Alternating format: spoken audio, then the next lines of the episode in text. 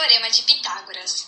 Se três quadrados com áreas diferentes forem posicionados com dois vértices ligados um ao outro, haverá a formação de um triângulo retângulo no centro da figura.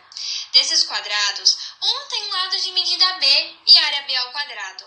Outro tem lado de medida c e área c ao quadrado. E outro tem lado de medida a e área a ao quadrado. Um dos lados dos quadrados menores são os catetos do triângulo, e um dos lados do quadrado maior a hipotenusa do triângulo. Com isso, as medidas dos lados do triângulo são B, C e A. Nota-se que a somatória das áreas dos quadrados menores, c ao quadrado mais b ao quadrado, é sempre igual à área do quadrado maior, a ao quadrado. Com isso, se somarmos os quadrados dos catetos do triângulo retângulo, sempre dará o valor do quadrado da hipotenusa. Isso pode ser comprovado com o seguinte exemplo. Suponha que B seja igual a 3 cm, C 4 cm e A 4 cm. Ao realizar a seguinte conta, 3 ao quadrado mais 4 ao quadrado, que é igual a 5 ao quadrado, teremos 9 mais 16 é igual a 25. Com isso, percebemos que b ao quadrado mais c ao quadrado é igual a a ao quadrado, o que satisfaz o teorema de Pitágoras. Agora falaremos da segunda demonstração. Em um grande quadrado, há quatro triângulos, todos congruentes entre si, e dois pequenos quadrados com áreas distintas. Os triângulos têm lados de medida C, cateto, B, cateto e A hipotenusa. Um dos pequenos quadrados tem lado de medida C e outro lado de medida B. Quando os triângulos são organizados de maneira diferente da outra figura, colocando cada um com um dos catetos aderidos aos lados do grande quadrado, há a formação de um quadrado central na figura de área A ao quadrado. A soma dos pequenos quadrados tem como resultado a área desse quadrado central. Utilizando o exemplo a seguir, é possível comprovar isso. Supondo que B é igual a 3 cm, C igual a 4 cm e A igual a 5 cm, temos que 3 ao quadrado mais 4 ao quadrado é igual a 5 ao quadrado. 9 mais 16 é igual a 25.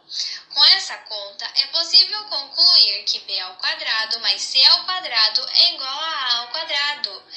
E isso satisfaz o teorema de Pitágoras. A demonstração matemática serve para acharmos a verdade absoluta, a convencer as pessoas de que o cálculo realizado está certo.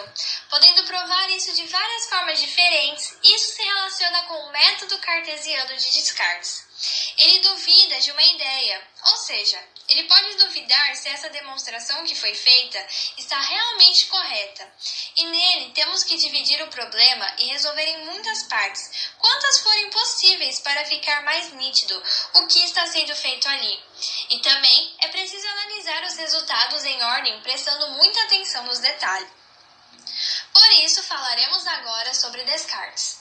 René Descartes pode ser considerado um gênio matemático, pois ao conseguir relacionar a álgebra com a geometria, obteve como resultado de sua pesquisa a criação do plano cartesiano.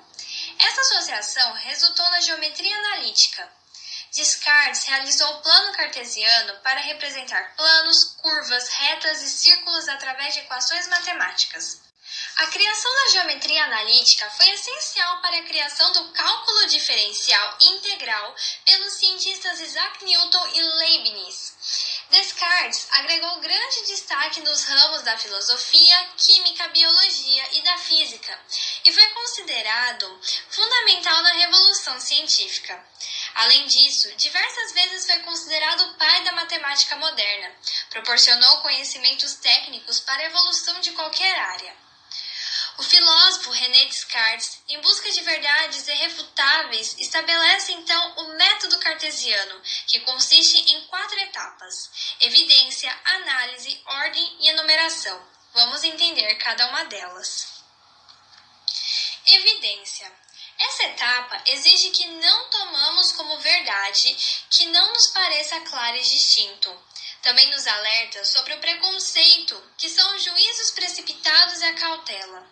Com isso, uma ideia tem que ser objetiva e distinta, à medida que podemos separá-las de outras ideias que, ao mesmo tempo, ficam passando pelo nosso pensamento, nos confundindo.